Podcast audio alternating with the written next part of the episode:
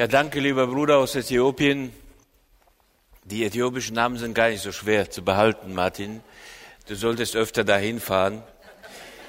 Ein, eine Geschichte, die mich ähm, sehr geprägt hat. Ich bin äh, öfter, in den letzten Jahren öfter in Äthiopien gewesen, in Addis vor allem, weil die Universität, an der ich tätig bin, ein großes Ausbildungsprogramm in Äthiopien fährt und vor allem den Christen hilft, sich intensiv, intensiver für die Gesellschaft einzusetzen. Äthiopien war eines der ärmsten Länder der Welt. Und Äthiopien hat sich als eines der Länder, die die Armut hinter sich lassen, im Laufe weniger Jahren erwiesen. Also es ist schon erstaunlich, was da passiert. Eine dieser Erfahrungen in Addis Abeba in einer großen Gemeinde mit 10.000 Mitgliedern, eine Gemeinde, die jenseits allen Verdachts stand, dass sie charismatisch sei oder irgendwie besonders abgedreht. Und äh, ich habe gepredigt, nach der Predigt kam ein Mann auf mich zu mit einem Dolmetscher und sagte in Amharisch, er wolle für mich beten. Äh, ich, natürlich habe ich gesagt, bete für mich.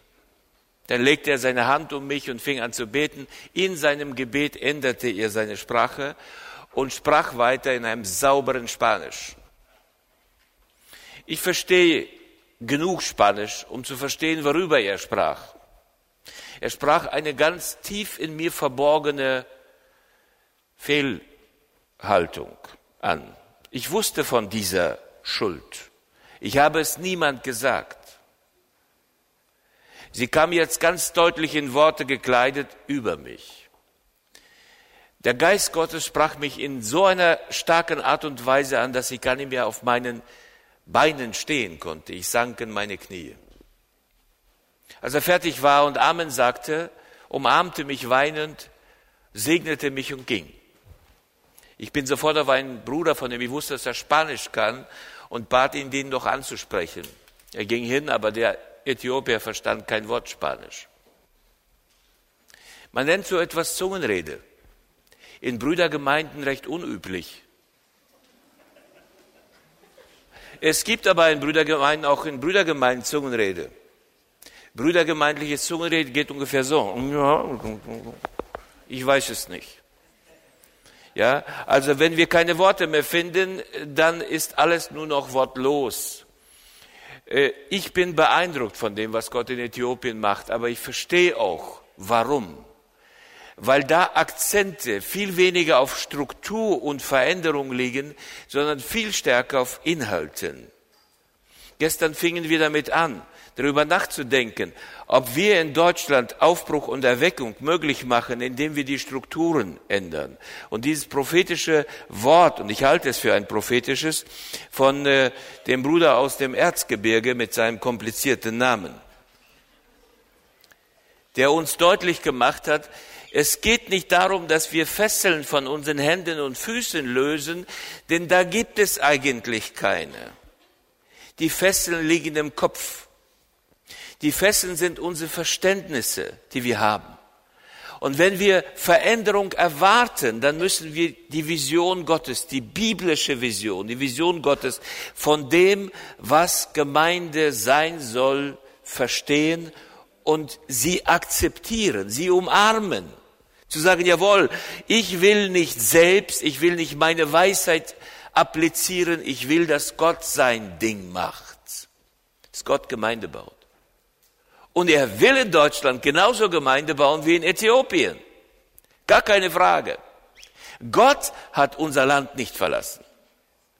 Es gibt kein, kein Abflug, Abflugterminal in irgendeinem deutschen Flughafen für Gott, der sich verabschiedet. Das habe ich noch nicht gesehen. Aber ich habe viele theologische Werke gesehen und viele christliche, äh, christlich, christliche Entwürfe gesehen, die eindeutig besagen, dass Gott sich aus diesem Land verabschiedet hat. Die Gott ist Tod-Theologie hat ihre Wurzeln in unserem Land. Meine lieben Brüder und meine lieben Schwestern, Schwestern, wenn das so ist, dass wir miteinander von einer von einer Arbeit Gottes in unserem Land reden können, von einer Gemeinde, die er baut, eine Gemeinde, die offensichtlich eine Gemeinde ist zu seiner seinen Ehren, seine Gemeinde. Wenn er seine Gemeinde unter uns bauen will und er ist einverstanden damit, dass er uns als Bausteine dafür gebraucht, dann sollten wir doch bitte ihm folgen, oder? Gemeindeaufbau ist immer Gemeindeaufbau im Anschluss. Gemeindeaufbau ist keine Initiativhaltung unser Selbst. Wir folgen Gott oder wir kommen nirgendwo an. Wir folgen Gott oder wir kommen nirgendwo an. Umsonst mühen sich die Bauleute, wenn der Meisterbauer sich verabschiedet hat. Das steht schon im Psalm 127. Wir sollten bauen, wie er baut. Und wenn wir missionale, missionarische, von ihrem Wesen her missionarische Gemeinde bauen wollen, wenn wir verstehen, dass die Gemeinde apostolisch ist oder sie ist keine Gemeinde, wenn wir das verstanden haben, wenn wir verstanden haben, es kann es kein beliebig gestaltetes Christsein geben. Es ist nicht egal, wo ich arbeite. Es ist nicht egal, was ich tue. Ich bin immer vom Auftrag her zu bestimmen dann ist auch unsere jetzige Fragestellung nicht nur verständlich, sondern macht viel Sinn. Gemeinde bauen in allen Milieus, in allen, allen Kulturen. Nun, wenn etwas auffällt, mir etwas auffällt, dann ist genau das die neutestamentliche Botschaft. Gleich von Anfang an. Gucken wir doch ins Neue Testament.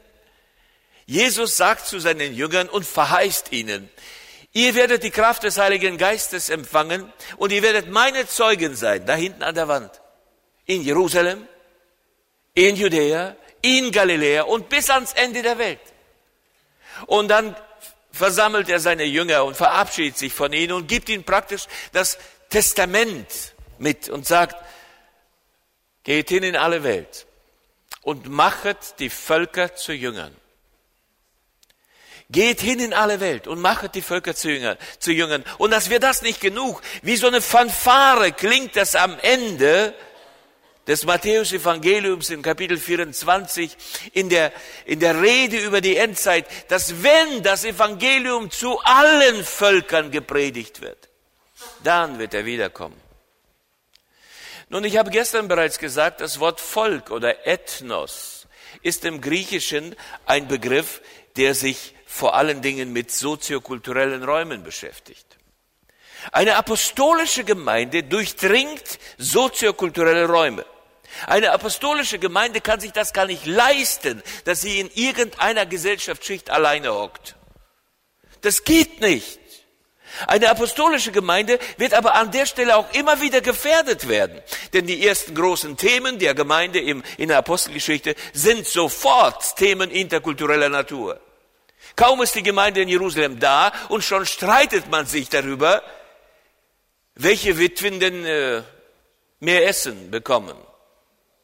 Die jüdisch sprechenden, hebräisch sprechenden oder die hellenistischen. Und schon werden welche benachteiligt. Schon gibt es Christen, die besser dran sind. Gemeindeglieder, denen es besser geht als anderen. Und der Heilige Geist akzeptiert das nicht. Der akzeptiert das nicht. Ich bin ja so froh, dass der Heilige Geist die Geschichte mit Ananias und Sapphira in unseren Kreisen nicht wiederholt. Ich wüsste gerne, wie viele von uns Deutschen noch am Leben wären. Ja, die ersten Themen, erst, die ersten Themen sind sofort interkultureller Natur. Oder Apostelgeschichte 15. Kaum ist die Gemeinde da, und schon muss geklärt werden, ja, wie ist das eigentlich mit den Heiden, mit den anderen Völkern? Kaum legt sich ein Apostel Petrus zur Ruhe, schon kommt ihm irgend so ein Riesentuch vor die Augen mit allerlei Getier und Ungeziffer und er soll das essen. Und dann ist die Erfahrung mit Cornelius da. Nun, das Wesen einer neutestamentlichen Gemeinde ist niemals monokulturell. Eine ethnokonfessionelle, eine auf eine bestimmte Gruppe festgelegte Gemeinde gibt es im Neuen Testament nicht. Die gibt es im Neuen Testament nicht. Apostolische Gemeinde ist eine Gemeinde für alle. Die apostolische Gemeinde ist eine Gemeinde für alle. Und die Frage ist natürlich, wie konnte sich eine Gemeinde im ersten Jahrhundert ohne dieser vielen theologischen Anstalten, ohne dass sie irgendjemand Jüngel und Hahn und äh, Molzmann oder sonst jemand gelesen hat, hier bei uns wäre es dann natürlich sauer. Wie kommt es, dass wir trotz aller Sauertheologie versauern? Während in, im ersten Jahrhundert die Gemeinde recht vital war, ungeheuer aktiv war und tatsächlich es erreichte, Menschen aller Klassen mit dem Evangelium zu durchdringen. Es waren nicht nur die Ärmsten der Armen. Ihr könnt mal aus den Berichten des ersten Jahrhunderts lesen, wohin das Evangelium trat und kam. Und es genügt ja nur, mal so eine, so eine Stelle wie Apostelgeschichte 13, Vers 1 zu lesen und sich die Gemeindeleitung der Gemeinde in Antiochia Amarontes anzugucken. In dieser drittgrößten römischen Stadt war eine Gemeindeleitung, die faszinierend besetzt war. Da war einer aus Afrika, ein Schwarzer. Da war jemand, der aus der Elite kam, aus dem Adel, ist mit Herodes zusammen aufgewachsen. Das ist eine faszinierende Gruppe von Menschen. Da war ein ehemaliger Levit, Barnabas. Und da war ein Paulus, ein äh, ehemaliger jüdischer Theologe. Gehörten zur Gemeindeleitung. Die Gemeinde war von Anfang an multikulturell, multisozial besetzt. In diesen multioptionalen Räumen des ersten Jahrhunderts hat die Gemeinde niemals den Weg in die eine Klasse, den Weg in das eine Milieu, wie wir heute sagen gesucht. Was hat die, diese Gemeinde dazu befähigt? Das ist die große Frage. Denn bei uns passiert ja sehr schnell immer wieder die gleiche Geschichte. Marxistische äh, Soziologen, äh, Religionssoziologen sagten, die freikirchliche Bewegung der Baptisten, Brüdergemeinden, Pfingstler, die ist im Prinzip bourgeois festgelegt. Früher oder später setzt sie sich in der Mittelklasse nieder im Bürgertum. Es ist ein Sog, ein bürgerlicher Sog, der führt diese Gemeinde früher oder später in die eine soziale Klasse, in zwei, drei Milieus und der Rest wird nicht erreicht. Haben die Marxisten recht? Nun, wenn ich mich umgucke, in unserem Land umgucke, dann ist das auf jeden Fall der Fall. Aber was führt dahin? Was, was schafft diesen Sog? Warum, warum landen wir immer wieder in, im Bürgerlichen? Und dann werden die Arbeiter, da werden die Eliten, da werden viele Milieus in unserem Land gar nicht erreicht. Mit dem Evangelium nicht mal angerührt. Es gibt in der, diesem Land äh, Klassen, soziale Klassen, Gesellschaftsschichten, die sind mit dem Evangelium nicht einmal angerührt. Wir haben unerreichte Bevölkerungsschichten hier bei uns in Deutschland. Und ich kann es an vielen Stellen belegen. Warum kommt das? Bei uns dazu und in der ersten Gemeinde war es nicht der Fall. Nun, ich denke, die erste Gemeinde, die Urgemeinde, die Gemeinde Jesu, wie sie uns im Neuen Testament beschrieben wird und wie sie dann in den ersten zwei, drei Jahrhunderten sich bis zur äh, konstantinischen Wende entwickelt hat, diese Gemeinde zeichnete sich mindestens durch drei folgende wichtige, wichtige Elemente aus. Einmal, diese Gemeinde wusste sich von Gott zu allen Menschen gesandt. Die Sendung bis ans Ende der Welt hat diese Gemeinde inhaliert. Das war ihre DNA. Das gehörte zu ihrem Wesen. In dieser Gemeinde dachte niemand, ja, nur an sich selbst. Nun, niemand ist zu viel gesagt. Ja, ist sogar falsch. Denn die judenchristlichen Gemeinden in äh, Palästina, die dachten so. Mit großem Stolz schlägt sich Jakobus in die Brust in der Front, in, in, der, in der Gegenwart des Paulus und sagt, guck dich mal um, die vielen Pharisäer und die Schriftgelehrten, sie sind alles, alle Nachfolger Jesu geworden und sie sind eifrige Gesetzesnachfolger. Die judenchristliche Gemeinde verschwand von der Bildfläche dieser Erde als Phänomen. Weil sie ethnokonfessionell gestrickt waren. weil sie an eine, an eine bestimmte Gruppe von Menschen dachten. Sie wollten Israel, das Reich Gottes wiederherstellen. Das, dieser Gedanke, dieser Wunsch, der ist von ihnen nicht weggegangen. Sie wollten Gottes Reich unter den Seinen aufbauen und waren an dieser Stelle sogar theologisch an vielen Stellen fundiert unterwegs. Denn hat Jesus nicht gesagt, so wie der Vater mich gesandt hat, so sende ich euch. Und hat er von sich selbst nicht gesagt, dass er nur gesandt sei zu den verlorenen Schafen des Hauses Israel? Das hat er auch gesagt, ja. Aber sein Auftrag, sein Missionsauftrag, der ging doch ganz woanders hin. Und seine Verheißung, mit der Kraft des Heiligen Geistes in der Welt befähigt zu sein, jeden Menschen das Evangelium zu bringen, das war doch recht deutlich. Aber Jakobus und die Seinen, die schienen das nicht zu verstehen. Und das Ergebnis war regelrecht die Vernichtung einer gewissen Gemeindebewegung, die eigentlich die Anfänge bildete. Gott hat in vielerlei Hinsicht mit Apostel Paulus und den Missionaren, die zu den Heiden gingen, neu anfangen müssen. Wir reden über den ersten großen Paradigmenwechsel in der Missionsgeschichte der Welt. Solche Paradigmenwechsel gab es immer wieder. Immer wieder kommt die Gemeinde an einen Punkt, wo sie das, was sie sein soll, nicht lebt. Wo sie ihre missionale, missionale Wesensart verlässt. Wo sie ihre, von ihrer DNA vergisst. Und dann entstehen, entsteht Stau. Dann entsteht Stabilität. Stabilität hat ein ganz, ganz wichtiges äußeres Zeichen. Da, wo es Stabilität gibt, richtige Stabilität, gibt es immer Denkmäler. Denn nichts ist so stabil wie ein Denkmal. Es bewegt sich überhaupt nicht. Da gibt es immer Denkmäler. Da steht alles fest. Da gibt es keine Bewegung nach vorne.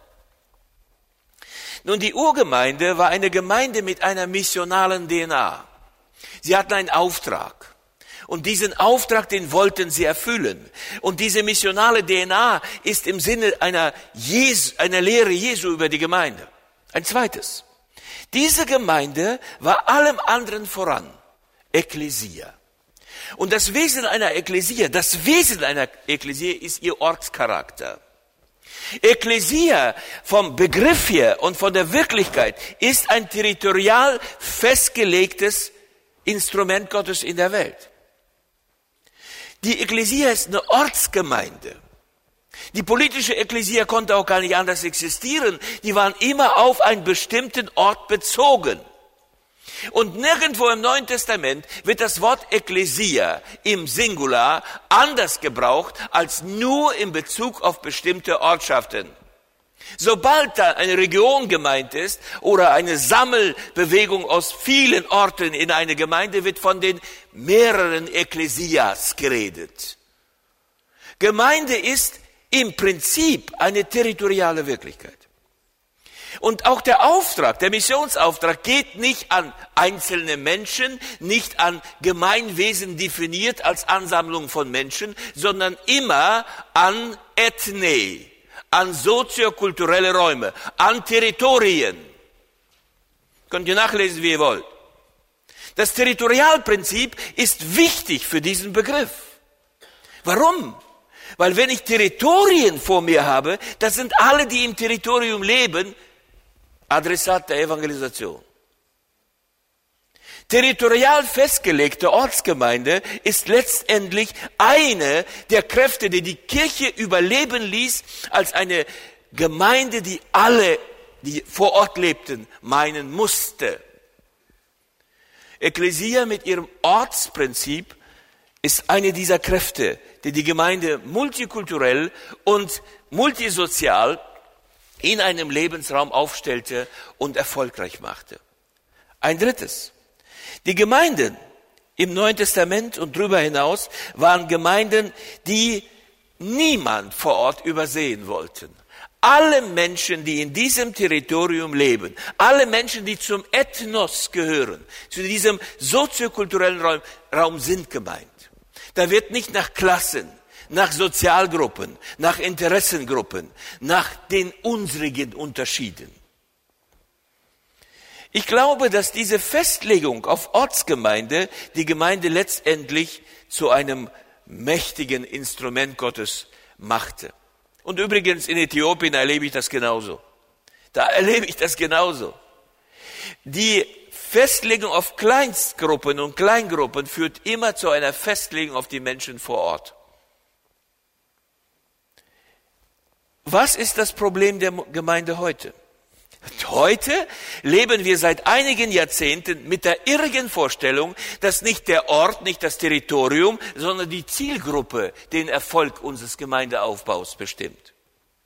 Es gab eine regelrechte theologische Bewegung von Nordamerika ausgehend, von Donald McGavran angeführt seit 1955, seitdem sein Buch erschien, Die Brücken Gottes, The Bridges of God. Da, seitdem ist diese Vorstellung durch die Welt gebracht worden. Und zwar nach dem ganz einfachen Sozi sozialen Prinzip, Menschen, die so sind wie du, die kann man am einfachsten ansprechen. Die haben sogar vom Prinzip der homogenen Einheit gesprochen. Wenn wir wollen, dass Gemeinde in der Welt wächst, dann müssen wir Leute ansprechen, die wir am besten ansprechen können. Und Leute, die wir am besten ansprechen können, können die sind so wie, so wie wir. Also die Reichen sprechen Reiche an, Arme sprechen Arme an, Dicke sprechen Dicke an, Dünne sprechen Dünne an. Ist doch klar, ich habe doch mit jedem Dicken was gemeinsam. Mein Bauch nämlich. Muss ja irgendwie loswerden. Ist ein gemeinsames Thema, allemal. Wir werden gleich sehen, dass diese Gemeinsamkeit in der homogenen Einheit gar nicht so falsch ist, so zu denken. Falsch ist an der Geschichte, dass wir aus einer ortsbezogenen Gemeinde eine kategorial zentrierte Gemeinde gemacht haben. Und aus der Gemeinde, die für den Ort da war, Ekklesia, die Verantwortung übernehmen sollte für das Wohlsein der Menschen und für die Geistlichkeit der Menschen vor Ort, haben wir ein Sammelbecken von Gleichgesinnten gemacht. Und ein Sammelbecken von Gleichgesinnten ist Ekklesia nicht.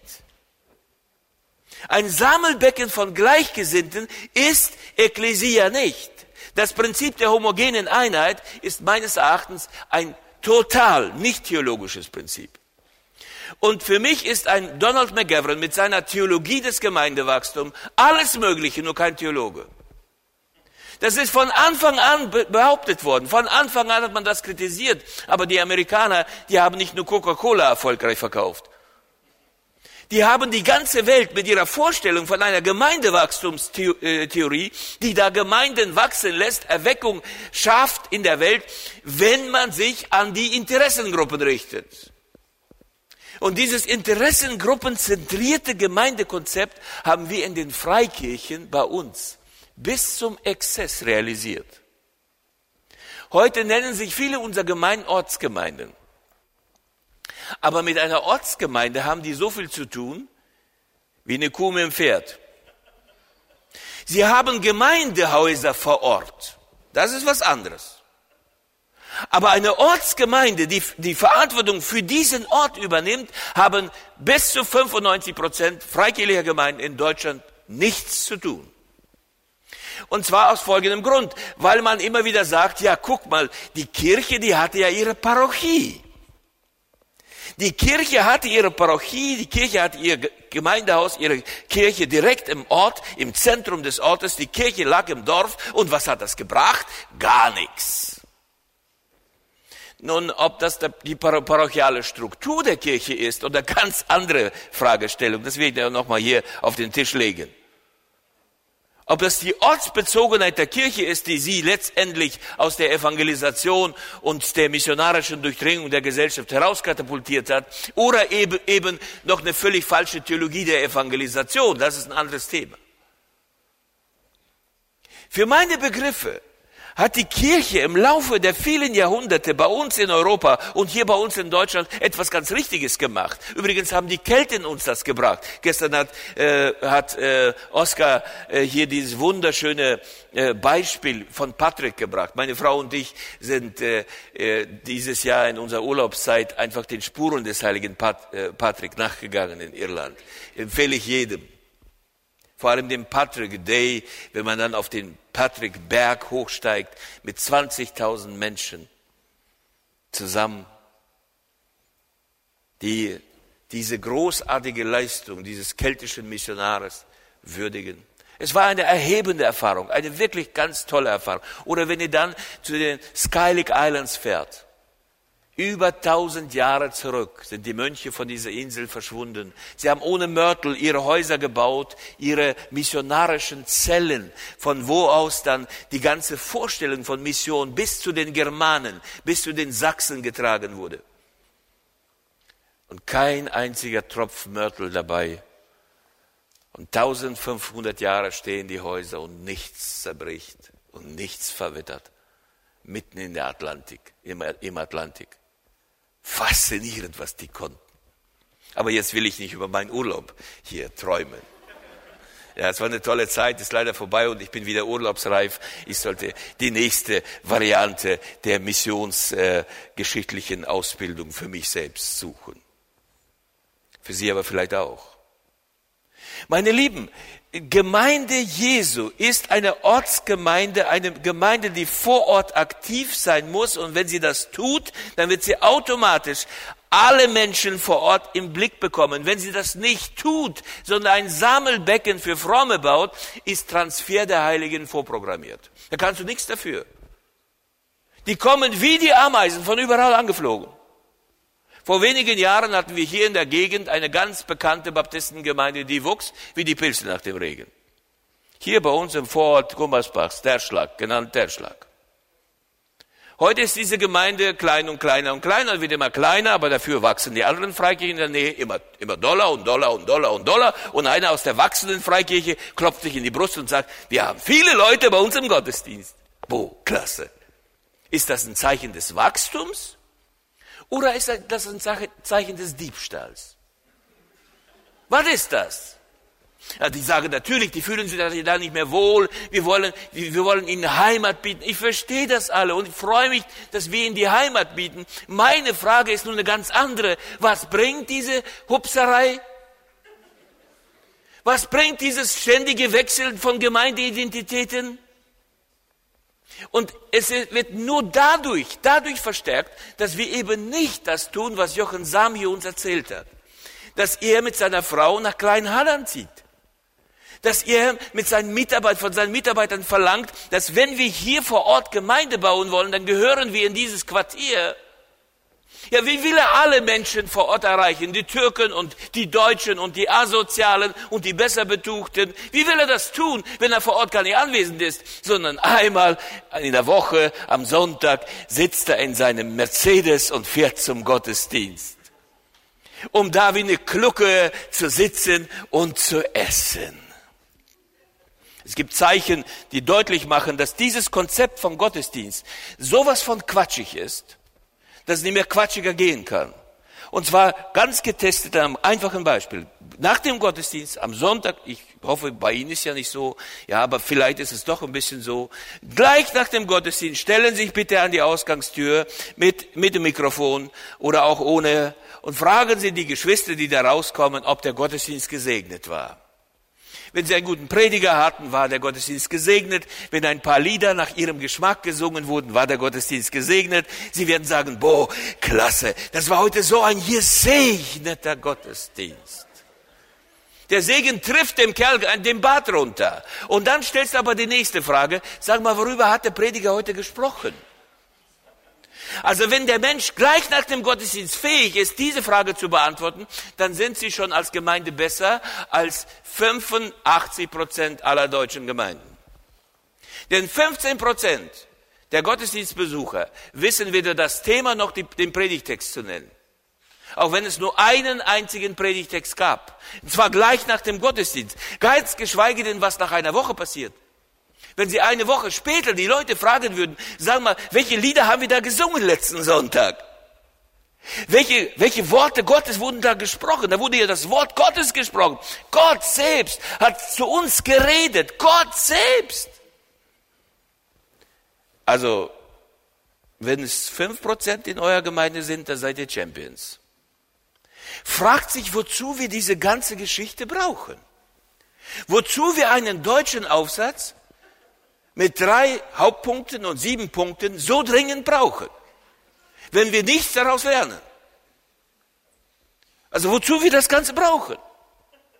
Diese Liturgie, diese freikirchliche Liturgie, die sich an feste Gegebenheiten äh, bindet und dann sagt, so muss ein Gottesdienst sein. Wenn das, diese Rede fehlt, die nichts bewirkt, noch schlimmer ist es ja, wenn man dann Pastoren ausbildet, fünf Jahre lang.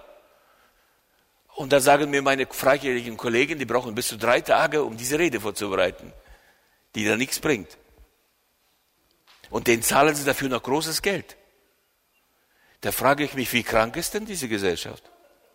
Keine Firma würde sich sowas leisten. Niemals. Einem Mitarbeiter viel Geld zu bezahlen, der absolut ineffektiv irgendwas daherblubbert. Auch wenn das richtig ist, was er blubbert. Wenn das dogmatisch und theologisch absolut sound ist. Wenn jedes Wort daraus aus der Bibel kommt ist es ja auch sogar in Brüdergemeinden mittlerweile äh, etwas charismatischer geworden und wir haben in manchen Gemeinden Propheten. Und das ist eine ganz wirre Situation in manchen Gemeinden. Prophet ist nicht gleich Prophet und manche ein Prophet, ein Prophet ist ganz komisch. Ich habe dann ganz einfach einen Test entwickelt. Da kommen Leute zu mir und sagen, Bruder Reimer, der Herr hat zu mir geredet. Sag ich, wunderbar. Schreib's bitte nieder. Aber schreib nur das nieder, was der Herr dir gesagt hat. Okay. Dann kommt er mit dem Text, gibt mir den Text, dann sage ich, sage ich eine Woche lang nichts, recht unruhig. Also was ist mit meiner Prophetie? Die Gemeindeleitung blockt den Geist und so. Also ganz ruhig bleiben, mein Lieber. In einer Woche, eine Woche später komme ich hinzu und sage, schreib mal diese Worte nochmal nieder. Und dann vergleiche ich die beiden Texte. Und faszinierend, wie unterschiedlich die sind. Er sagt, wenn der Geist Gottes selbst zu dir geredet hat, wenn Gott selber zu dir geredet hat, Gott hat geredet, nicht ich, Johannes Reimer und auch nicht Horst Engelmann und nicht einmal Martin Schneider, denn der schneidet euch schon was zurecht. Ja, also wir haben nicht geredet, Gott selbst hat geredet. Und der hat zu uns gesprochen und wir haben nichts davon behalten. Ja, wie blöd bist du denn eigentlich? dass nicht einmal Gott es hinbekommt, mit dir so zu kommunizieren, dass du was behältst. An Gott kannst du doch nicht liegen. Oder hat er gar nicht geredet? Geredet hat Johannes Reimer. Oder irgendein sonst ein Johnny. Mit sehr, sehr viel Paphos und mit sehr viel richtiger dogmatischer Munition. Hat dich beschossen von allen Seiten aber ziemlich uneffektiv. Meine lieben Geschwister, wir müssen begreifen, dass die Konzentration auf eine auf frommen Sammelbecken, wo wir die gleichen, die gleichgesinnten sammeln, noch kein Gemeindeaufbau ist. Das hat mit der Gemeinde nicht im geringsten was zu tun. Das hat bestenfalls etwas zu tun mit dem frommen Kaninchenzuchtverein. Aber es hat mit Gemeinde nicht viel zu tun, denn Gemeinde ist Ekklesia, ist Gottes Verantwortungsträgerin für die Welt. Ich führe im Rahmen des IGG, des Instituts für gesellschaftsrelevanten Gemeindebau, Beratungen durch oder habe es vor kurzem auch sehr, sehr, sehr persönlich gemacht. Martin ist einer unserer Berater und viele anderen. Und gestern haben sich zwei Brüder hier vorgestellt und haben darüber geredet. Eins der allerkompliziertesten Schritte in diesem Beratungsprozess ist der erste. Und der heißt bei uns Verortung. Und wir fragen die Geschwister, wo ist euer Auftrag? Wo ist euer Auftrag? Und dann stehe ich vor einer Freikirche, die haben einen Einzugsbereich für ihre Gemeindeglieder von 30 Kilometer. Der eine wohnt in einem Dorf, der andere wohnt im anderen Dorf. Die fahren 60 Kilometer, ja, gemeindebezogen, zum Gottesdienst, fahren dahin, um einmal in der Woche gemeinsam zu chillen. Denn letztendlich bewirkt das nichts.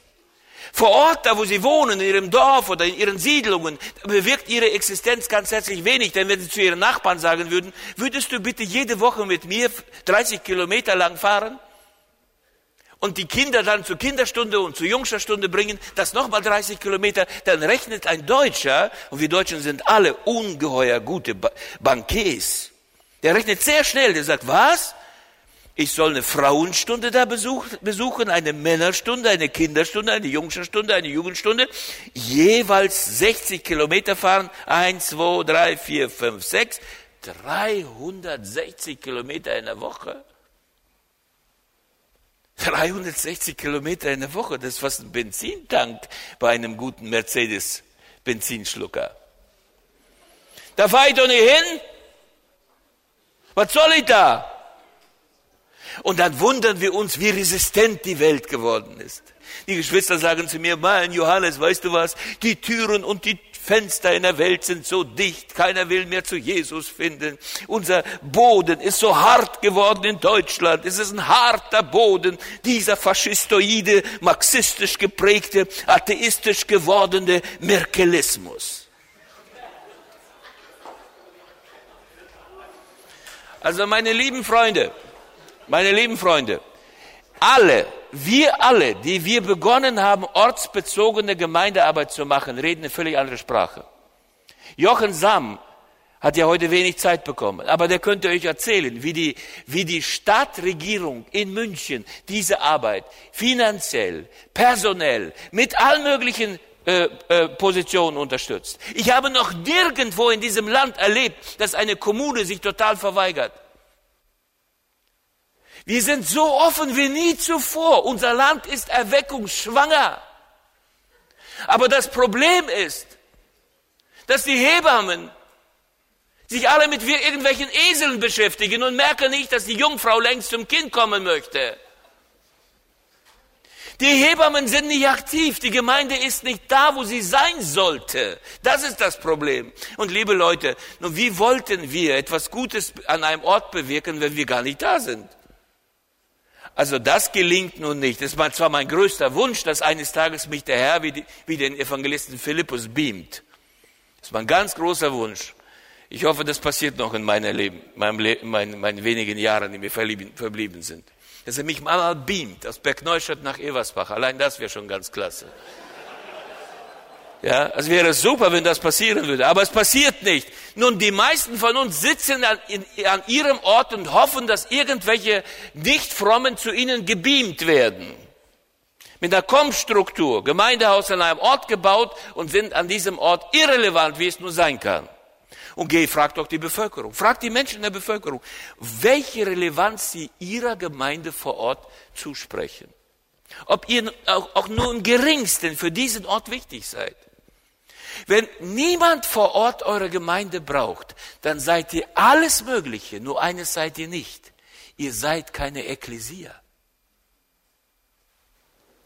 Die Rückkehr zum Ortsprinzip ist, der, ist ein offenes Fenster, eine offene Tür zur Rückkehr zu allen Schichten und allen Milieus der Gesellschaft. Wenn wir unser Quartier nicht mitten im Ort aufschlagen, und wenn wir die Verantwortung für diesen Ort nicht übernehmen als Gemeinde, dann brauchen wir uns nicht zu wundern, warum dieser Sog der Bürger, Bürgerlichkeit uns immer wieder einlullt, immer wieder einlullt und letztendlich uns inadäquat für die Gesellschaft macht, für eine ganz kleine Schicht, für ein ganz bestimmtes Milieu interessant macht. Aber der Rest, der Rest wird von uns nicht erreicht, weil nicht der Ort vor unseren Augen liegt, sondern unsere Leute, mit denen, uns, mit denen es uns Spaß macht. Gemeindebau wird in der Orientierung auf den Ort gemacht, wenn dieser Gemeindebau ekklesial sein soll. Nun, meine lieben Freunde, eine zielorientierte Gemeindearbeit führt letztendlich nicht zum Ergebnis. Kein geringerer als die Fuller School of Theology also das Institut, was uns weltweit mit diesem McGaverischen Konzept beglückt hat, hat eine Wende vollzogen. Ich war vor einigen Monaten in einer Tagung mit dem äh, Professor, der jetzt den Peter Wagner Lehrstuhl übernommen hat, einem Amerikaner. Und der sprach von dem Fluch der Vergangenheit.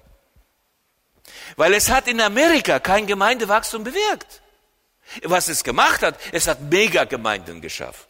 Das wird bei uns nie der Fall sein, weil wir in Deutschland grundsätzlich gegen jeden Führer sind. Wir haben ein Leiterschaftsproblem.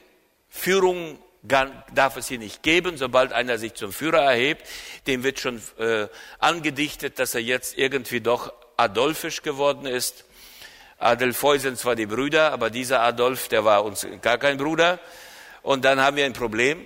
Also deshalb gucken wir immer wieder ständig dahin, diese großen Megastrukturen in äh, Amerika erst und dann haben wir die Lateinamerikaner etwas entdeckt und jetzt sind wir gerade dabei, die Afrikaner zu entdecken und wir werden immer wieder neue entdecken und sind immer fasziniert von den wunderbaren Konzepten, die außerhalb Deutschlands laufen. Aber bei uns, ich verspreche Ihnen, wird es diese Megastrukturen nicht geben, weil wir ein Grundproblem haben und dieses Problem muss überwunden werden. Nun, einfach das Reden über die Möglichkeiten da draußen ist ein falsches, denn auch die amerikanischen Megastrukturen und die lateinamerikanischen Megastrukturen erweisen sich mittlerweile als Problem. Habt ihr zugehört? Oscar Murillo, einer der erfolgreichsten Brüdergemeindler, Gemeindler, die Gemeinde baut, sagt, sie haben ihre Gemeinde mittlerweile parzelliert und am besten wächst das, was klein ist. Hat er hier gesagt. Ihr habt genau zugehört. Aus einer Gemeinde sind bereits 40 geworden.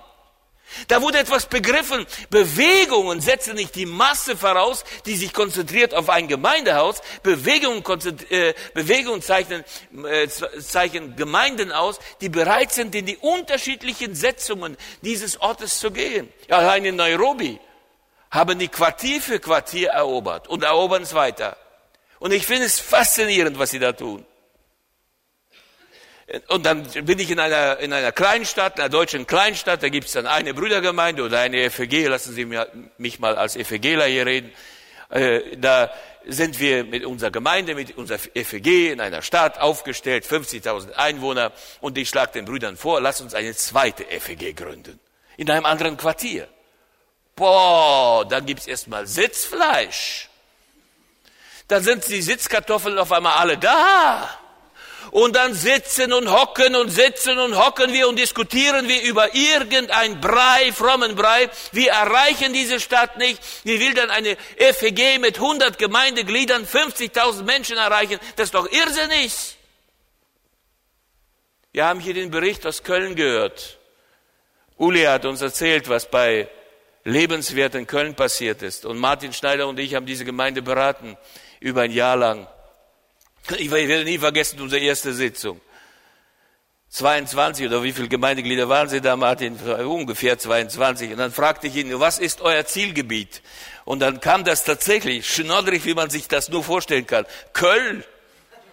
Bosei, 22 Männchen, eine Million 200.000 Menschen im Großraum Köln und die wollt ihr alle erreichen. Also eine größere Vision habe ich noch nirgendwo gesehen. Ich habe auch einen Amerikaner noch nicht gefunden, der so groß spinnen kann. Was ist euer Zielgebiet? Was ist euer Auftrag? Wo gehört ihr hin? Gehört ihr nach äh, Köln-Nippes? Oder vielleicht eher nach Köln-Ost? Wo gehört ihr hin? Diese Sammelbewegung, Bewegung, die ganzen Frommen aus der ganzen Stadt Köln zusammen, zusammenzuführen, das ist Gottes Auftrag an euch nicht. Und wenn ihr den macht und den übernimmt, dann seid ihr vielleicht der nächste charismatische Führer, aber ich halte das für absolut bescheuert, weil am Ende wird, wird ihr vor Gott stehen, er wird euch fragen, was habt ihr gemacht? Ihr wird sagen, wir haben Gemeinde in Köln gebaut. Nee, wird der Herr sagen. Ihr habt in ganz Köln ganz heftig ekklesialen Diebstahl begangen. Was ist euer Auftrag?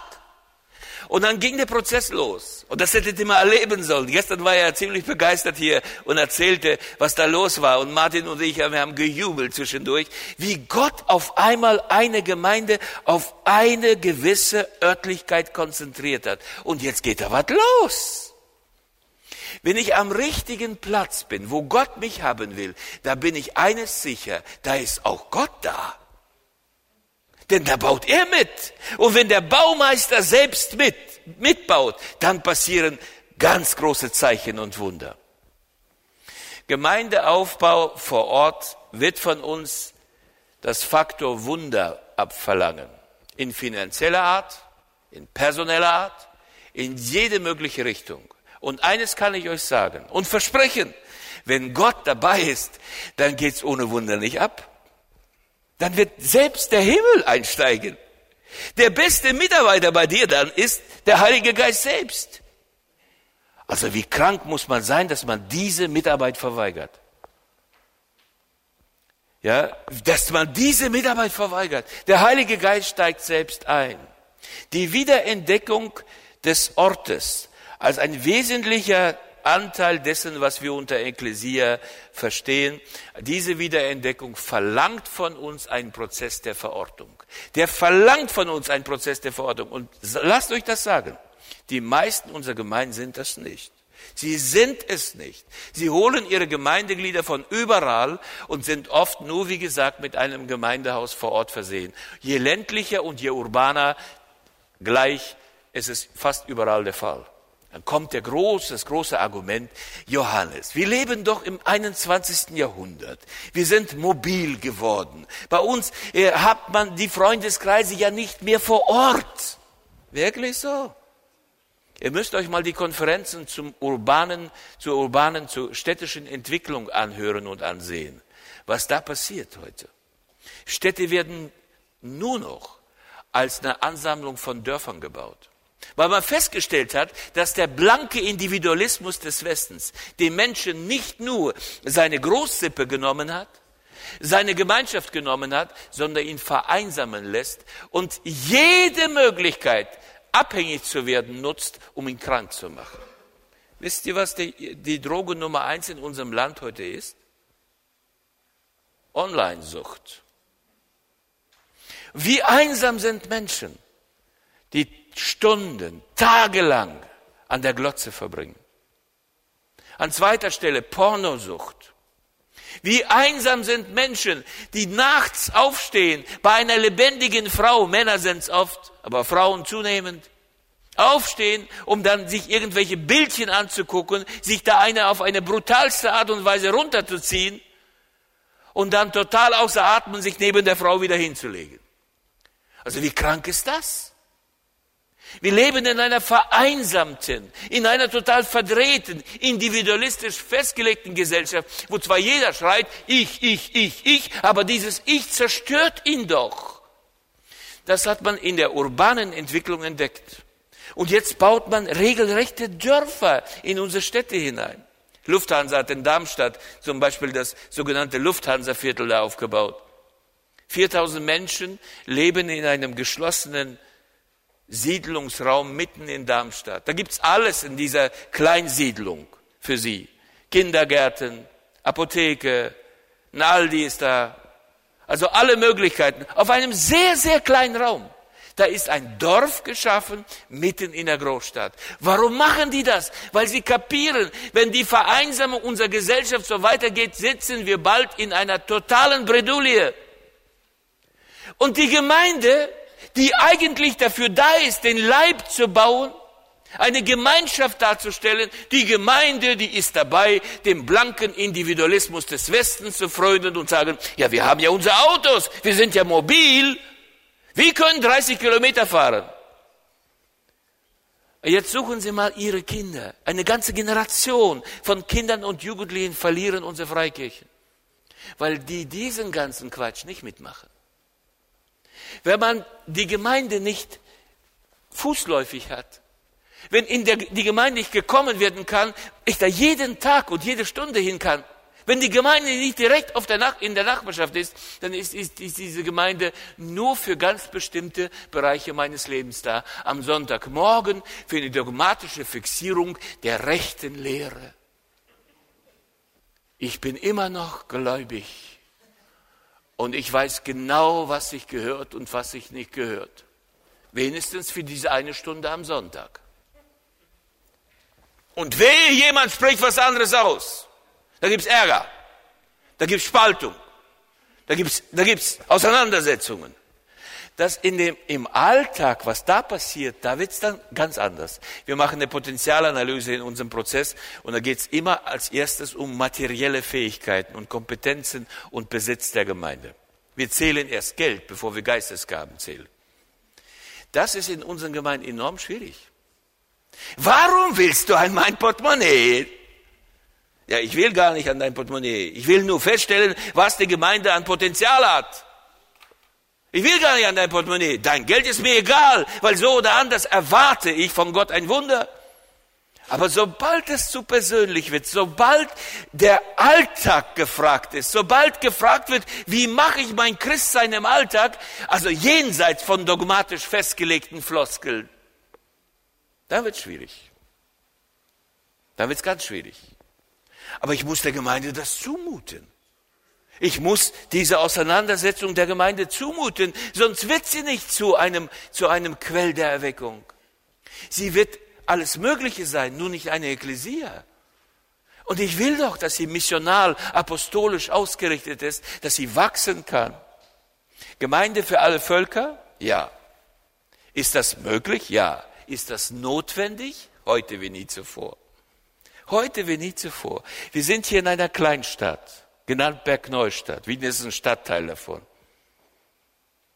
In diesem Bergneustadt leben mehr Türken pro capita, pro Bevölkerungskopf, als in Berlin. So türkisch wie Bergneustadt ist, ist keine zweite Stadt.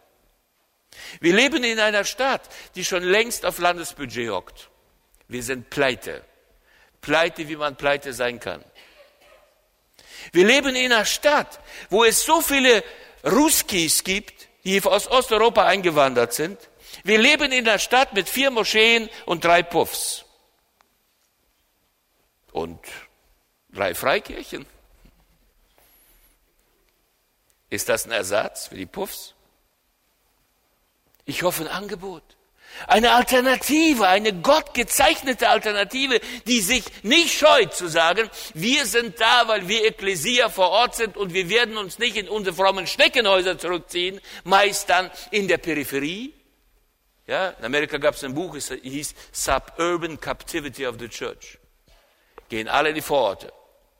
Die Innenstädte zerfallen und wir haben, wir, wir Freikirchler haben daraus eine Kunst gemacht. Wir bauen nämlich unsere Gemeindehäuser jetzt alle in Industriegebieten. Das ist günstiger und viel einfacher. Maschinen protestieren nie. Die kann man auch leicht evangelisieren, die Maschinen. Unter die Menschen zu gehen ist kompliziert, unter die Menschen zu gehen ist teuer, unter die Menschen zu gehen ist manchmal enorm mühsam. Da muss ich auf einmal Türkisch lernen, mitten in Deutschland. Da muss ich auf einmal Döner essen und ich wollte aber Schnitzel. Da muss ich auf einmal Sitten und Gebräuche kennenlernen, die ganz anders sind. Ich muss aus meiner Haut raus. Und das ist alles mühsam. Ist doch viel einfacher, einfach zu glauben, richtig zu glauben. Am Sonntag zu glauben. Für eine Stunde zu glauben. Das ist viel einfacher. Liebe Geschwister, Gemeinde Gottes ist das nicht. Sie ist apostolisch, sie ist heilig, sie ist kollektiv, ein Leib, und sie ist für alle da. Und wenn sie für alle nicht für alle da ist, dann ist sie ein Sammelbecken von Frommen, aber nicht mehr Ekklesia. So, kann, gibt, es da, gibt es da Aufbrüche? Jawohl. In unserem Land gibt es die ersten großen Aufbrüche. Und ich bin ganz glücklich. Wir sollten mal in Deutschland gucken, was in Deutschland passiert. Und das finde ich klasse, dass hier immer wieder Leute vorne auftauchen.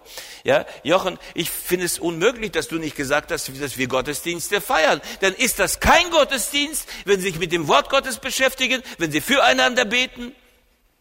Ja, sie haben die zwei Lieder vorher nicht gesungen. Es gab keine Einleitung in den Gottesdienst. Die Spende ist nicht richtig eingesammelt worden, denn die Spende kommt da aus der Stadt München. Oder sie kommt von den Frommen aus ganz Deutschland. Das ist alles nicht richtig gemacht, ist das kein Gottesdienst. Also ich finde, das, was ihr macht, sind Gottesdienste. Gottesdienst im Leben.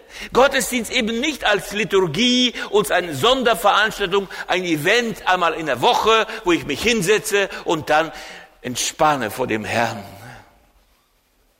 Einmal in der Woche angebetet zu haben, das ist nicht genug. Niemals wird unsere Beziehung mit Gott tiefer, weil ich nur einmal in der Woche ihm meine Huld erweise. Das ist viel zu wenig. Also können wir? Wir können. Müssen wir? Jawohl. Unser Land ist multioptional geworden wie kein anderes. Nicht nur hier in Bergneustadt. Nicht nur hier in Bergneustadt. Und es passiert was. Vor allen Dingen in Migrantengemeinden. Wir werden ja zurzeit, wir Deutsche werden zurzeit rechts und links überholt von Leuten, die viel weniger Deutsch können, die in der Regel alle nicht Theologie studiert haben, die aus Brasilien hierher kommen, die aus Kenia hierher kommen, die aus Nigeria hierher kommen, die kommen einfach hin und machen das, worüber Oskar sprach mit seinem Bruder da aus London. Die kommen hierher und bauen Gemeinde. Und faszinierend, wenn ich dann in so einer Gemeinde bin, ich war neulich in Pforzheim in einer Gemeinde, ja, meine Güte, der Pastor sprach so ein schreckliches Deutsch. Ich dachte, Junge, Junge, also wie, wie Migranten ähnlich sind diese Leute. Und dann kam sein Stellvertreter und er sprach, der sprach so schwäbisch, da habe ich gedacht, schön, dass es die auch gibt. Sie erreichen die Leute, weil sie auf einmal begriffen haben, etwas ganz Natürliches, weil sie es zu Hause so gemacht haben. Wir sind hier für alle Menschen. Und wir sind alle Menschen, deshalb sind wir für alle da und wir bauen Gemeinde hier vor Ort. Und wir machen das hier.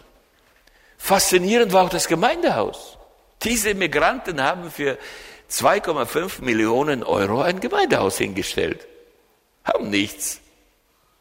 Nun, dass das Gemeindehaus zugleich auch der Stadt Pforzheim als Begegnungsräume dient, äh, Räume dient und dass da äh, Sprachkurse angeboten werden und allerlei Betreuung von Menschen, das ist ja eingekauft. Aber ich sagte, ist das nicht egal, wer das Gemeindehaus bezahlt, ob das die, der Staat bezahlt oder wir Frommen? Letztendlich ist doch wurscht, auf welchem Sitz mein frommer Hintern platziert wird und wer den Stuhl bezahlt hat. Oder nicht? Aber wenn dann neben mir jemand sitzt, der auf dem Stuhl hockt, weil er sagt, den habe ich bezahlt. Und ich bin noch nicht gläubig, aber ich sitze auf dem Stuhl, weil ich ihn bezahlt habe. Und ich, er ist unter dir und unter uns und unterm Wort Gottes. Dann ist doch viel gewonnen. Es gibt in diesem Land eine Bewegung. Eine Bewegung, die leider an uns oft vorbeigeht. Und ich möchte uns Deutsche einladen, dass wir es begreifen. Gott ist zurückgekommen nach Deutschland. Der ist in Milieus und in sozialen Gruppen unterwegs. Da werden wir Bauklötze staunen, wenn wir sehen, was da passiert. Es ist höchste Zeit aufzuwachen und zu sagen, der Zug läuft schon. Ich will mit dabei sein. Ich will doch dabei sein. Und wenn wir das tun, dann erfahren wir das, was ein Jochen Sam hier erzählt. Und viele anderen erzählen. Gott ist bei uns zu Hause. Sind wir daheim?